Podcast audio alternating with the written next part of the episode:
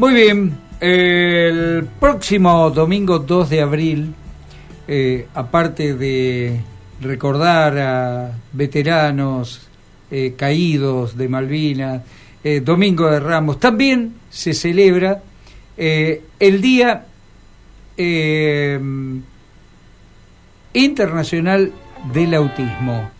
Para conversar con este sobre este tema estamos en comunicación con Natalia López, eh, que el próximo domingo en San Javier se va a llevar adelante una actividad donde invitan familias y terapeutas de niños y niñas. Natalia López, eh, Gabriela Hassan, Jorge Majul, te estamos saludando. ¿Cómo estás? Hola Nati. Hola Gabriela, hola Jorge, un gusto. Muchísimas gracias por darnos este espacio para poder visibilizar esta actividad.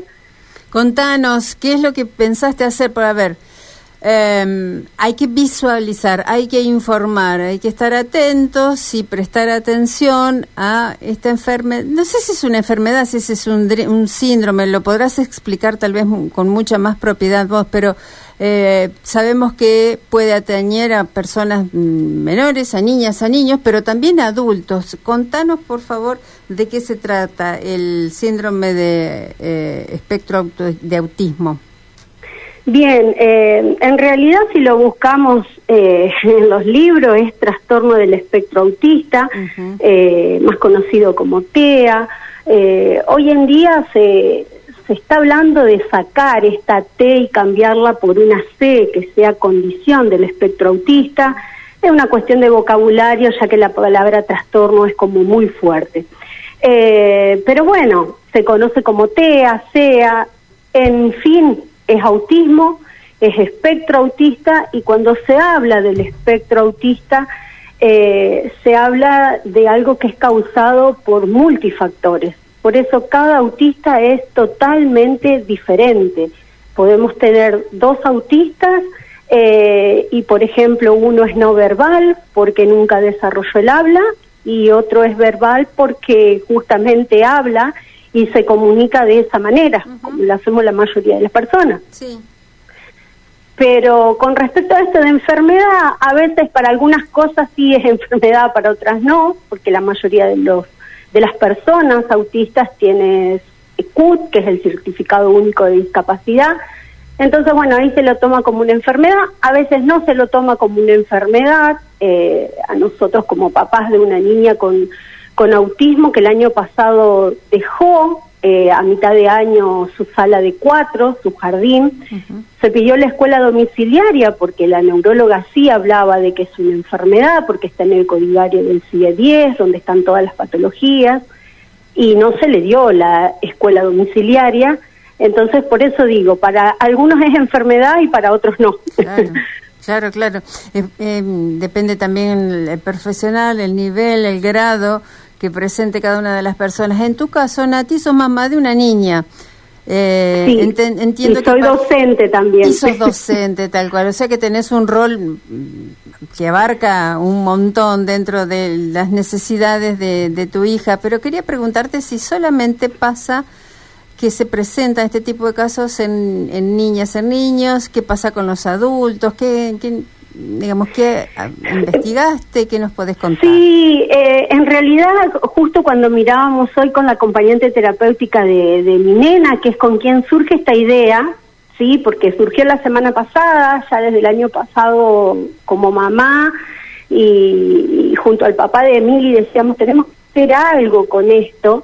Y bueno, lo empezamos a hablar con la acompañante terapéutica de nuestra niña y dice, bueno, vamos a hacer un stand en la plaza principal, nos comunicamos con la municipalidad, tuvo muy buena predisposición para darnos el espacio. Y bueno, y ahí empezaron a aparecer desde la oscuridad papás con niños con autismo de que de San Javier, a comunicarse conmigo, eh, que eso me llenó de, de, de, mucha alegría. Y con respecto a lo que me preguntabas, Gaby, cuando nosotros mirábamos hoy el folleto de invitación, decíamos, invitan familias y terapeutas de niños y niñas TEA, y en realidad el autismo es una condición de por vida. Claro. Esto no tiene cura. Entonces yo le haría una corrección, diría, de personas con autismo o personas autistas. Porque esto va desde la niñez hasta la adultez. O sea, esto es así, es una condición de por vida que no tiene cura. Ahí volvemos a esto de si es enfermedad o no, porque a veces una enfermedad se cura. ¿Hay algún síntoma que, que lo detecte, eh, Natalia? Sí, hay muchas, eh, muchas señales en donde se detectan y lo principal es a partir de los 18 meses, como nos dicen los profesionales. En el caso de nuestra nena, nosotros al año y medio ya notamos algunos de estos síntomas. Eh, en el caso de ella era que no había contacto visual y que no respondía a su nombre. Esos son dos, dos de, las, de los síntomas por los cuales nosotros como papás consultamos.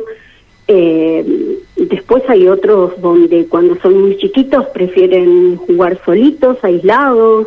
Algunos tienen sensibilidad auditiva, por eso no toleran algunos sonidos fuertes. Guarda, hay otros que no les hace nada, ¿eh? son, son hiposensibles.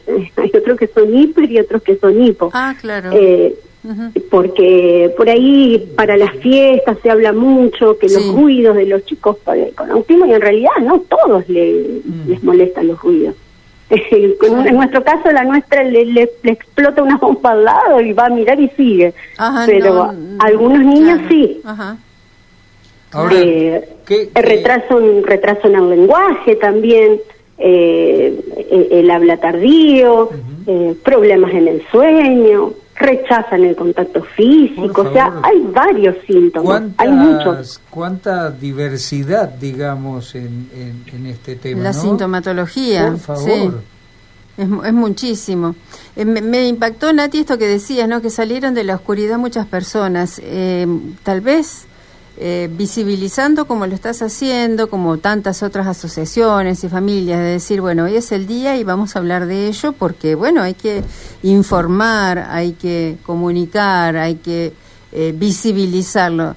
Imagino que se te han acercado inclusive algunas familias, decime para qué, para pedirte ayuda, para pedirte asesoramiento, para que le muestres no, el camino. Para, para sumarse, en qué ayudo, con un afiche, voy, te ayudo a armar el, el stand incluso gente de Crespo, eh, de la criolla, de un, grupo en San Justo, sé que hay una asociación de padres también, eh, una mamá que era de acá de San, Javier, de San Javier y se fue a vivir Esperanza con mellizos, autistas, también, o sea, se generó una movida impresionante.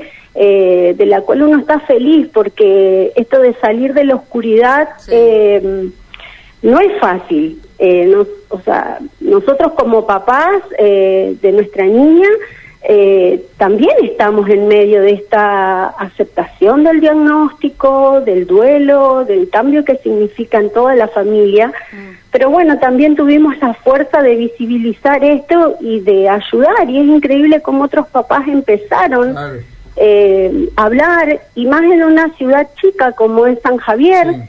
Eh, en donde a veces uno dice, ay, sí, el nieto de, el hijo de, me parece que tal tiene, y a veces hay que respetar y es entendible cuando a veces los papás no quieren hablar, porque es un proceso familiar difícil el que, el que hay que llevar. Muy interno, muy particular inclusive porque habrá quienes lo pueden aceptar y decir, bueno, vamos con esto porque es para toda la vida, de qué manera, mejor manera lo podemos llevar, y habrá otras personas que tal vez les cueste más superarlos. Contanos de qué manera entonces el domingo, el domingo, vas, este, vas a trabajar, van a trabajar allí en San Javier.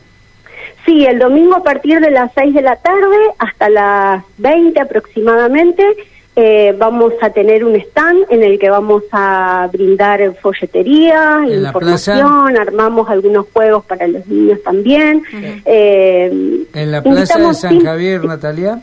San Javier, en la plaza principal, ah, la plaza San Martín, bien. Eh, de 18 a 20, con el objetivo de visibilizar el autismo en nuestra ciudad y en las localidades vecinas, eh, que la gente se acerque con el mate, que no tenga miedo de preguntar, eh, va a haber terapeutas también de San Javier, que son los que nos ayudaron con el material eh, bibliográfico, quienes nos brindaron fuentes confiables para poder entregar el material que, que vamos a estar repartiendo. Así que bueno, los esperamos, les pedimos que si se quieren acercar con algún accesorio azul, alguna prenda azul, eh, bienvenido sea, pero bueno, lo importante es eh, poder eh, justamente hacer un poquito de ruido en nuestra ciudad. Claro. Sabes que aquí en Santa Fe hubo un tiempo donde se teñía el agua de algunas fuentes. Ay, eh, qué hermoso. sí, sí, sí, se tenía. Sí, aquí el año pasado creo que se iluminó la jefatura de policía. Claro, entonces uno dice, ¿y por qué? Y, ahí más te vas enterando y más eh, va instalándose en la gente eh, algo que, bueno, que como vos lo decías, este, puede llegar a ser demasiado traumático para algunos, pero bueno, que se transite de la mejor manera posible. Eh, que se que se pueda luchar inclusive. Y esto lo digo a, a, propósito de lo que decías de las obras sociales y, y, de la cuestión terapéutica los acompañamientos que a veces no son los los esperados no eh, que se, que se complica bastante. Sí. demasiado. Hay mucho hay mucha burocracia también por ejemplo el certificado único de discapacidad que creo que ahora se estaba llevando adelante. Alguien lo había propuesto de que, bueno, de que se evalúe en algunos casos, porque, bueno, en el caso de nuestra nena, cada tres, bueno, ahora dentro de este año lo tenemos que renovar, pero también es todo un trastorno para ella, llevado a un lugar en donde tiene que esperar, eh, donde ya se sabe que esto es de por vida. Entonces, evitar algunas cuestiones que, que, que saben, la renovación de terapias año a año, pelear con las obras sociales para que las autoricen, eh, más allá de lo que uno vive con una persona autista dentro del hogar, eh, también tiene toda esa cuestión burocrática que a veces también te tira abajo. Claro, te entiendo. Natalia López, lo mejor para ustedes en este proyecto y fundamentalmente que reciban muchas visitas este domingo de 18 a 20, Plaza San Martín, allí en San Javier. Un abrazo.